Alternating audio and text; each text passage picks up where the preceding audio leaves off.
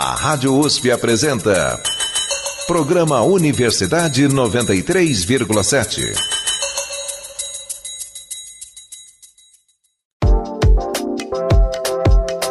Nas artes visuais, a inteligência artificial.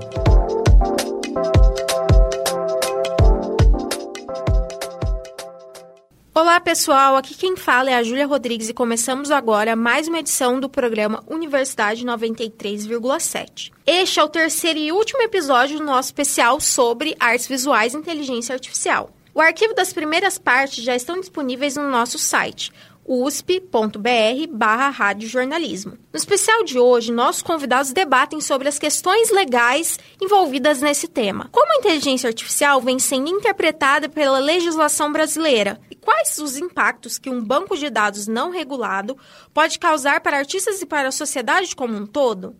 Nesse debate, eu conto com a ajuda do Thomas Toscano, meu amigo e companheiro de bancada. Olá, pessoal. Olá, Júlia. Estamos de volta por aqui para falar desse tema difícil. Na semana passada debatemos um pouco sobre o papel do artista nesse admirável mundo novo. Hoje, vamos conversar um pouco mais sobre as implicações e consequências que essa enxurrada de novidades vai trazer para a nossa sociedade. Para isso, estão conosco dois especialistas na área de arte e tecnologia, Cleiton Policarpo e Guilherme Brandão. Clayton é designer digital, artista multimídia e mestre em tecnologias da inteligência e design digital pela PUC São Paulo. Guilherme é fundador e curador da plataforma de arte digital Homeostasis Lab. Também dirige a empresa de consultoria e elaboração de projetos culturais com foco em arte e tecnologia, UG. Bom, acho que agora a gente vai falar então sobre uma das partes mais quentes e debates mais polêmicos é. aí desse tema, que é a, a questão da, legal. é, um pouco dessa caixa preta, né? O que que tá dentro? Pode estar tá dentro? Pode ir para uma Bienal? Pode pegar uma referência e ser usada com direito autoral? Gente, isso não é crime, pelo é, amor de Deus. Exatamente. Então é, aí vamos rodar aí a, a, a vinheta. A vinheta do bloco 3. E os créditos? Vão para quem?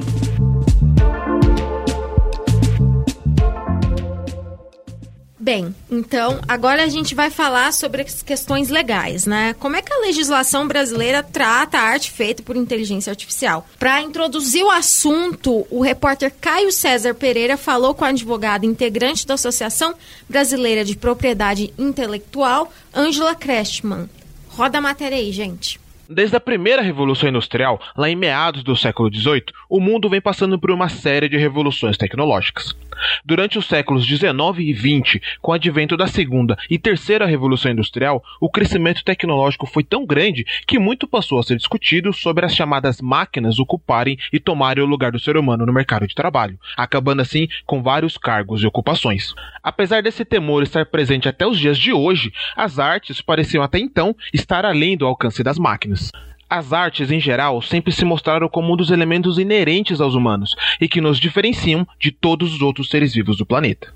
Porém, tudo isso mudou recentemente, com o surgimento de alguns programas como Midjourney ou DALL-E, que passaram a utilizar a inteligência artificial para criar, ou melhor, gerar imagens. Mas essas imagens geradas possuem algum direito autoral?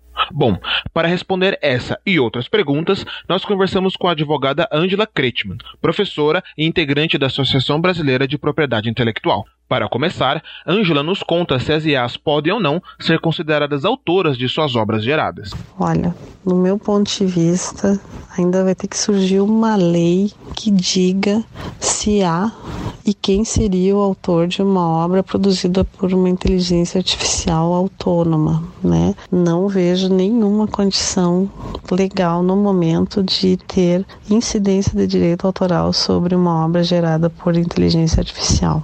Agora, se eu uso uma inteligência artificial para criar uma obra, então nós teremos aí a minha autoria. Primeiro, porque eu posso sugerir o caminho para a inteligência artificial e ainda uh, dar aí um, os toques uh, criativos pessoais da minha pessoa em relação ao resultado criativo e terei usado a inteligência artificial apenas como um instrumento de produção intelectual, como se usaria um violão, por exemplo, como se usaria uma outra máquina, um pincel e assim por, por diante, né?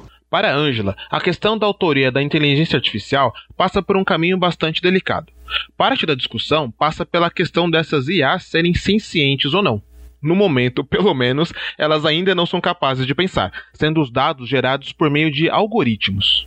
Como que nós vamos discutir direitos para algoritmos se nem resolvemos ainda as questões dos animais? Então eu acho que não tem nenhuma condição de nós forçarmos e se isso for forçado é apenas porque existem interesses econômicos que querem que uh, assim seja para a obtenção de lucros em detrimento de interesse público. Só por isso que a gente vai ver um dia, talvez, o resultado criativo de uma inteligência artificial ser protegido por direito, porque algum interesse mais forte venceu na luta de interesses e transformou aquilo que era um interesse em um direito. E é geralmente assim que os direitos aparecem, infelizmente.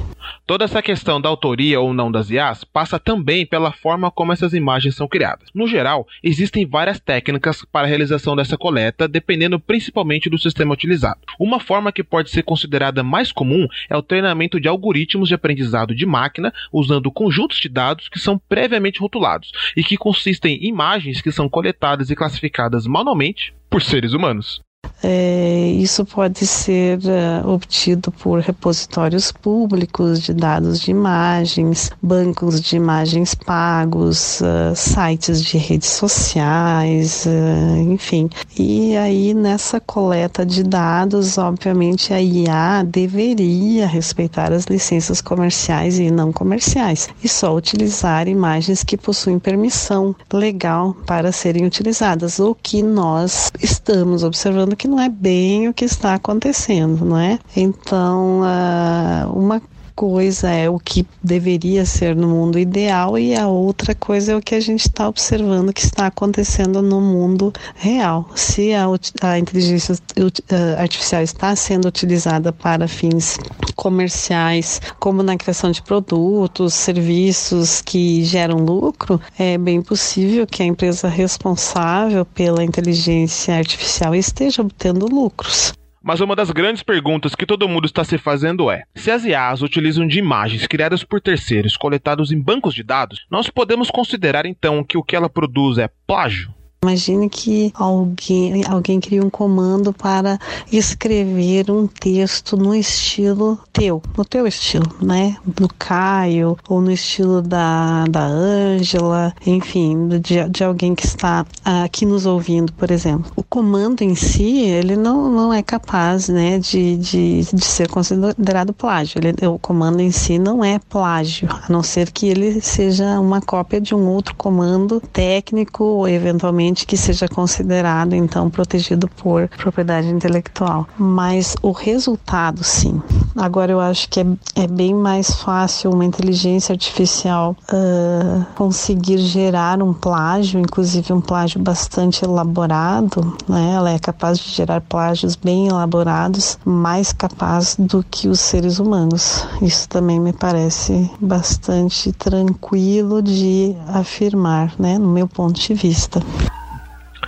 O surgimento de tecnologias capazes de fazer parte do trabalho humano com uma maior velocidade e eficiência é algo comum em grande parte das revoluções científicas e tecnológicas ao longo da história.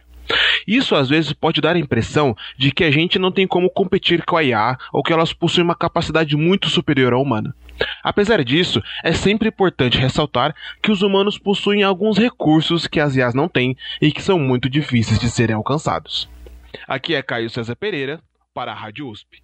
Bem, então, né, o conceito de propriedade intelectual na arte já, já é difícil, né? E aí quando a gente insere arte feita por inteligência artificial, aí o negócio fica mais complicado ainda, né? Então, só para dar uma contextualizada, né? Hoje, a lei brasileira atribui direitos autorais somente a obras feitas por pessoas físicas, por artistas. Então, as produções feitas por inteligência artificial são colocadas em domínio público mesmo. Acontece que, como, que a, como a gente já falou né, anteriormente, há muitas inteligências artificiais aprendem a partir de uma base de dados inserida e classificada por nós, humanos, pessoas de carne e osso. No caso das plataformas que geram as obras de arte, elas partem de imagens já existentes, muitas vezes criadas também por, por humanos, né? Muitas dessas imagens têm direitos autorais. Então, na opinião de vocês, a abordagem da lei brasileira é correta de colocar as obras de arte feitas por inteligência artificial no domínio público? E qual que seria, se não, qual seria o modelo ideal para englobar essa nova tecnologia na lei? É, eu acho que o, entra a questão qual que é o papel, um dos papéis do artista que é responder legalmente pela obra como ela é criada, independente se ela é feita por uma inteligência artificial, o artista que fez a, o, esse processamento de dados, ele pode escolher se ele vai responsabilizar legalmente ou não, se ele vai vender ela, se ele vai ser o responsável por propriedade intelectual, da autorização, porque até onde a, entendo que a lei brasileira coloca, a inteligência artificial estaria sendo uma ferramenta para o desenvolvimento do trabalho. Tem um caso que eu acho mais como uma anedota engraçado que em 2011 um macaco na Indonésia o fotógrafo deixou a câmera lá e o macaco foi e apertou o botão tirou uma selfie. E entrou todo um debate de ONGs que estavam querendo que os direitos autorais para comercialização da selfie fossem do macaco do Instituto de Proteção dos Macacos. E acabaram chegando num veredito que não que embora a, o macaco tenha apertado o botão, a propriedade intelectual era do fotógrafo dono da câmera porque não existe uma legislação que regulamenta que animais podem é, ser detentores de propriedade intelectual. E aí a gente para para pensar às vezes, será que é possível? Como que isso funcionaria se for atribuir essa direitos autorais para outra, para máquina ou para outros animais. É... é, é uma questão de conceito mesmo de jurídico, né? É, conceito jurídico. E, Como... e os conceitos jurídicos também eles mudam muito de acordo com o cenário. Então pode ser que surja alguma repente, algum caso que o CNPJ, né? É, falando assim, autor é a empresa. Né? É, e essas coisas acontecem, essas viradas jurídicas, quando tem uma grande empresa interessada por por trás. Uhum. A gente vê os Estados Unidos, a questão dos direitos autorais do Mickey, que regula toda a produção intelectual dos Estados Unidos, porque toda vez que está prestes a entrar em domínio público o Mickey, ele, o Walt Disney, empresa agora, pessoa jurídica, faz toda uma articulação política para poder fazer com que a lei se estenda e eles garantam o uso exclusivo do personagem por mais um tempo. Então, várias obras elas acabaram ainda não entrando em domínio público nos Estados Unidos porque tem uma grande empresa, um, uma empresa bilionária com interesse por trás. Então, pode ser que em algum momento a, alguma empresa que se sinta lesada ou que queira aproveitar da onda, né, faça um lobby, uma articulação para conseguir mudar a lei de direitos autorais em mas, favor é, disso. Mas essa história é um loop muito louco, né? Porque assim, ah, então lançaram lá o, o deck do cassete, né? Aí tinha lá o REC. Aí o amigo vai, óbvio que ele vai apertar o REC, vai gravar. Pô, agora você está falsificando a música. Aí depois MP3, né? Daí chega lá os caras do Metallica, ai meu Deus, fim do Napster, né? Tipo, vamos falir todos. E assim, parece para mim que é mais uma vez isso tá acontecendo, sabe? Assim, tipo, ai meu Deus, vão roubar a nossa. Ai, agora vocês estão copiando tudo, é tudo falsificado. Eu acho que na, na coisa da fotografia teve isso também né? Ah, você não é um pintor, você não sabe, você não tem a teoria, você está usando uma máquina tal. Então, assim, é que dá um pouco de angústia de saber qual que vai ser o desdobramento, né? Porque às vezes tem umas coisas catastróficas que a gente vê acontecendo por aí na sociedade, Sim. meio impulsionadas por conta disso, né? Então, é uma. Você está vivendo o presente, aquela a tecnologia eclodindo e é impossível você avaliar enquanto a coisa está acontecendo, né? Não tem um distanciamento. Justamente, você precisa de um tempo para poder olhar e falar, caramba, olha esse monstro. Então, uau, isso aqui é muito legal. Ah, você vê, falou do Napster, né? É. Eles imaginavam um Spotify que ia é, conseguir fazer com que repassasse, né? Porque, porque tem coisas que são um caminho sem volta, né? Você vai falar para os caras, não, então agora vocês vão ter que comprar CD que não tem outro jeito. É, não, não, não, agora já, não, já era. já era assim, você tem que, tem que adaptar e achar alguma tecnologia que viabilize. Talvez uh, essa questão legal ela seja impulsionada também por uma inevitabilidade. Em algum momento fala assim, olha, não tem outro jeito. Então agora vocês acham uma, sei lá, uma plataforma que assinatura que as pessoas vão ter acesso às imagens e daí revete para sei lá. É, os NFTs poderiam ser um caminho para isso, É. mas também é uma financialização estranha. Acho do que o. NFT ainda é mal explorado. Acho que ele tem Sim. um potencial que a gente ainda não entendeu muito bem. Estão conversando com a gente Cleiton Policarpo e Guilherme Brandão.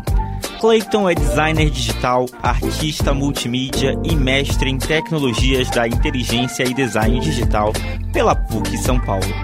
Guilherme é fundador e curador da plataforma de arte digital Homeostasis Lab. Também dirige a empresa de consultoria e elaboração de projetos culturais com foco em arte e tecnologia UGI. É Sobre esse assunto assim de plágio, inspiração, que a gente tinha falado até anteriormente, assim, a gente vê muitas dessas imagens que você pode colocar, ah, me faça estilo Van Gogh, estilo Tarsila, estilo Basquiat, sei lá. E só que nem sempre a gente para pra pensar nas implicações legais, né? Principalmente das artes que ainda estão sobre esses direitos autorais, né? É, em caso dessas IAs que tenham em seu banco de dados obras protegidas por direitos autorais, a gente está falando de plágio? Ou a gente pode falar que isso pode ser chamado de inspiração? Porque se eu pegar aí com um pincel, fazer um desenho estilo Basquiat, é difícil que eu caia no- na lei de, pô, plagiei o Basquiat. Só que isso, por uma IA, pode ser considerado plágio? O que, que vocês acham? Eu acho que assim, se você falar que é do Basquiat e vender pra alguém falando isso é uma obra do Basquiat, aí, cara, aí sim. Agora, se você falar, né, tipo, isso é uma obra do Thomas, já não é. Você tá. Porque tem uma coisa também no direito americano lá que eles falam que é o fair use. É, o uso justo. Que É. se você não ganha dinheiro em cima, é, eles não veem motivo para É, processar, não está interferindo. É. Então, você pode fazer uma exposição com o trabalho utilizando...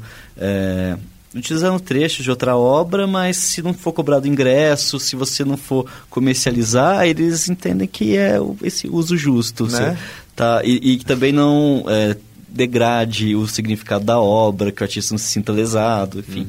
Essa coisa eh, da, do plágio, né, ou inspiração, também talvez dependa muito da, do, do nível de semelhança com a obra original que o, essa cópia, né, esse outro trabalho tem. Isso pode, às vezes, desencadear o assunto do plágio e também se vai ou não ser comercializada, né? Então, o artista ele pode chegar também com uma proposta de trabalho que traz um plágio para trazer a discussão à tona e reivindicar, questionar a atual lei de direitos autorais de propri- propriedade intelectual e ah, fazer com que as pessoas pensem a respeito, discutam. Tem caminhos inúmeros. Eu vou até trazer um exemplo de um artista vivo, né? Que o estilo é um dos mais copiados pela inteligência artificial hoje, que é um ilustrador sueco chamado Simon Strollenhal.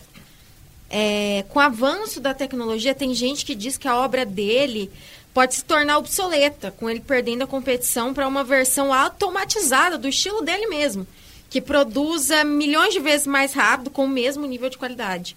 É, o que vocês acham disso? A visão mais distópica Eu acho aí, né? que se alguém fizesse uma coisa dessa sobre a minha obra de arte, eu ia ficar muito feliz. Eu ia falar, eu consegui. Virei a referência, né? Os caras fizeram É, um tem- é, robô tem- pra me fazer. É, Tem- tipo, tem alguns- Você... É, vai, usa aí, põe meu nome em tudo. Vai, faz logo que eu vou ficar aqui só sentado tomando chá. Agora. Algum- alguns estilos acho que são mais passíveis. Pensar uma inteligência artificial para criar um Romero Brito. É. Com certeza, já. Eu já é, fiz e já deu certo. é, é porque é, é que é, um- é horrível, né? E é um estilo que é muito básico, é muito. não sei, calculável, não sei se é a palavra, É, ele, mas tem, um- é- ele tem um algoritmo. Ele tem um né? algoritmo, tem um As padrão ali, tem as dele, né? regras. Tipo, ah, né, Então, é, esses artistas branco. que, que têm essa métrica na produção, é muito mais fácil você fazer com que a inteligência artificial reconheça o padrão e replique ele.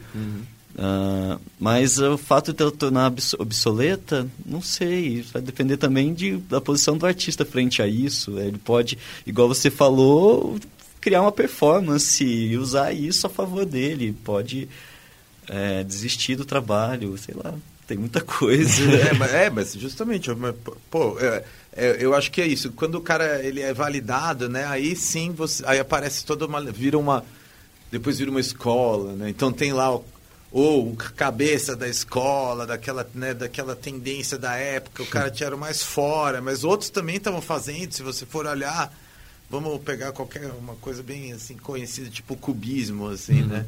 Então, cara, não eram só né, o Picasso e o Braque, tinha toda uma turma ali em volta, né? O dadaísmo, e, foi, e aí, tipo, vários ali. Então, assim, é uma coisa que vai acontecendo, mas no fim acaba um ficando lá o ícone, né? E é o validado. Acho que se alguém fizesse justamente um, um algoritmo que. Se, se alguém se dá ao, gasta o tempo de fazer um algoritmo para replicar o estilo do cara como mais é, é uma validação desse júri coletivo aí, né? Um, um, último assunto que gostaria de falar, que acho que é importante, é, não pode passar batido, além de falar de mercado, além de falar de artista, é falar sobre um, um pouco uma visão que eu vejo problemática das inteligências artificiais, mas que não é necessariamente uma culpa delas. Eles revelam um problema na sociedade. A gente vê a perpetuação de estereótipos e preconceitos em prompts que você digita. Você coloca, sei lá, mulher asiática, vai aparecer uma personagem sexualizada, vai aparecer coisas que, infelizmente, re revelam um preconceito da sociedade, porque o banco de dados claramente pega de imagens reais, imagens feitas por artistas. Vocês acreditam que isso pode ser um problema que ele é amplificado pela, pela inteligência artificial, de certa forma, por ficar viciada nesse mesmo banco de dados que vai ser retroalimentado por ela mesma e, de certa forma, perpetuar os estereótipos que a gente tem, né? É, não só na arte, né? acho que é um risco, sim, porque a, as tecnologias a gente tem, é, até um pouco tempo atrás, existia essa ideia, agora hoje muitas frentes têm debatido isso, de que elas são neutras, e não são. Que elas são... É, é a reificação, é a materialização de uma série de conceitos e preconceitos que foram sendo armazenados ao longo da história, ainda mais quando você fala de utilizar bancos de dados. Então, a produção de imagens, a produção é, de textual conhecimento, ela sempre teve um viés e quando você usa esses... É, esses documentos, esse material como banco para alimentar a sua criação, você está correndo risco de incorrer a esses viés de reproduzir esses padrões, a perpetuar esses estereótipos preconceitos. E é, algumas empresas elas têm Google, é, sei lá, grandes é, empresas estão tentando fazer campanhas para poder minimizar isso e uma das alternativas é inserir uh, grupos mais diversos para atuar na, nessa área de desenvolvimento dentro das empresas então é, contratação de programadores mulheres, pessoas trans, LGBT, pessoas pretas, que isso já ajudaria a, pelo menos, identificar algumas dessas falhas que passam, passariam desapercebidas por um grupo que é majoritariamente composto por homens brancos. E também, é, mas, mas é uma coisa muito complexa de se resolver porque a base de dados ela é preconceituosa e para gerar a base de dados mais isenta, a gente ia precisar de um trabalho hercúleo que não sei até que ponto é interessante para as empresas. Tem o um caso do Google de um programador que foi utilizar a inteligência artificial de classificação de fotos e eles classificou ele, um homem negro, e os amigos como macacos, gorilas.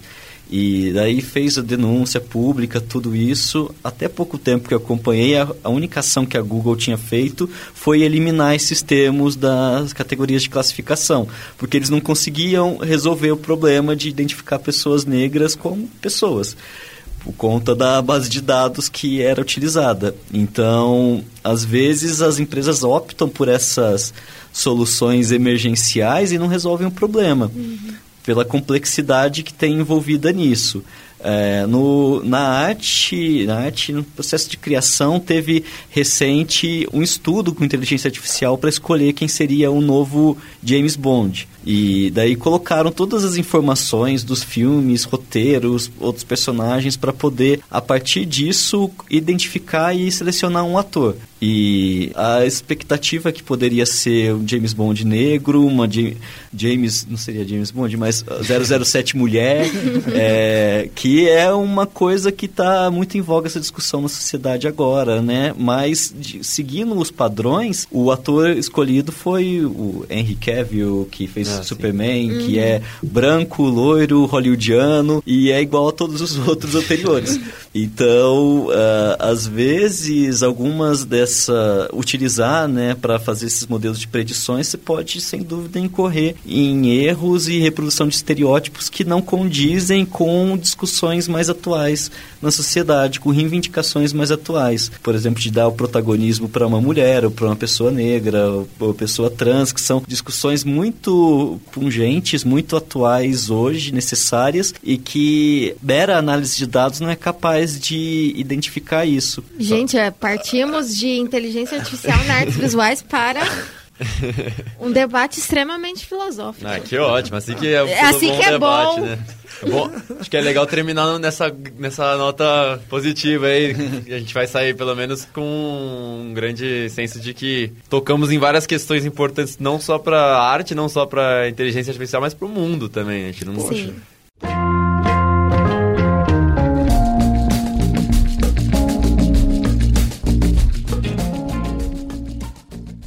Bom, pessoal, gostaria antes de é, me despedir de vocês, deixar o microfone aberto aí para vocês fazerem suas considerações finais, para se despedir, para considerar o que vocês tiraram de essencial do programa aí, dar a mensagem, tudo, tudo isso aí. Fiquem à vontade. Ah, bom, Queria agradecer o convite. Eu acho que para mim foi é, é, sempre ótimo poder discutir, estar tá aqui debatendo, tentando contribuir um pouco. São questões muito é, complexas e a gente está no meio do olho do furacão, então é difícil de definir, de demarcar, mas o mais interessante é isso também. É, conseguir perceber qual até onde pode ser nossa contribuição e acompanhar em processo. A gente está sempre acostumado com os resultados muito muito bem delimitados e eu acho que essa inteligência artificial, essa discussão vem justamente para quebrar essas nossas certezas e fazer com que a reflexão se amplie para além das caixinhas e que a gente possa começar a identificar possibilidades para trabalho com essas tecnologias que vão além do convencional e todas as implicações que isso pode ter na nossa vida e na sociedade. Então, obrigado e foi um prazer estar aqui com vocês. Prazer é nosso. Poxa, gente, eu gostaria também só de agradecer vocês Acho que foi um espaço bem pertinente, assim, para a gente levantar essas questões que estão nos afligindo diariamente, né? Porque acho que não sou só eu, pelo visto aqui. quando a gente ouviu. É bom porque você sai de casa e encontra seres humanos, né? E aí eles falam umas coisas que você está pensando também. Você fala, gente, então não sou só eu. Será que foi a inteligência artificial que me deu essa ideia? também, né? Não, mas acho que não. Acho que é uma coisa que percebemos aqui, no fim, é isso. O ser humano é, é, é uma coisa que é um item é, indispensável para a existência da inteligência artificial. Então, assim, é um momento de entender como que a gente pode usar isso e fazer de uma maneira bacana, né? Desenvolver um mundo mais bacana com, né, com isso e, e a arte também, né? Usar como parceiro de criação e foi muito legal. Eu gostei muito de participar disso aqui, me deu várias ideias, vou continuar pensando, saindo daqui, continuar ainda que ótimo. as minhas digressões. é. então a gente, a gente agradece, a gente vai encerrando o programa, agradecendo aos nossos convidados, Cleiton Policarpo, designer, artista multimídia, mestre em tecnologias da inteligência e design digital pela PUC São Paulo, e Guilherme Brandão, fundador e curador da plataforma de arte digital Homeostasis Lab e da empresa de consultoria e elaboração de projetos culturais, com foco em arte e tecnologia UG. A apresentação desse programa foi feita por Thomas Toscano e por Júlia Rodrigues. As matérias são do Anderson Lima e do Caio César Pereira. A coordenação é da Luiz Irata, com produção do Arthur Macedo e edição do Cadu Everton. As músicas que você ouviu foram The Monuments and Tunnels in Goa and Hempe, de Bell Bonds, Fingerprints, de Mini Vandals e Bonfire, de Anne John. Essas canções foram utilizadas para fins didáticos apenas. Um bom dia! Quer ouvir o programa de novo? Ele está disponível no site usp.br barra radiojornalismo. Muito obrigado por acompanhar. E se até lá nós, locutores, não formos substituídos por robôs, nos vemos em breve. Até! Nas artes visuais, a inteligência artificial.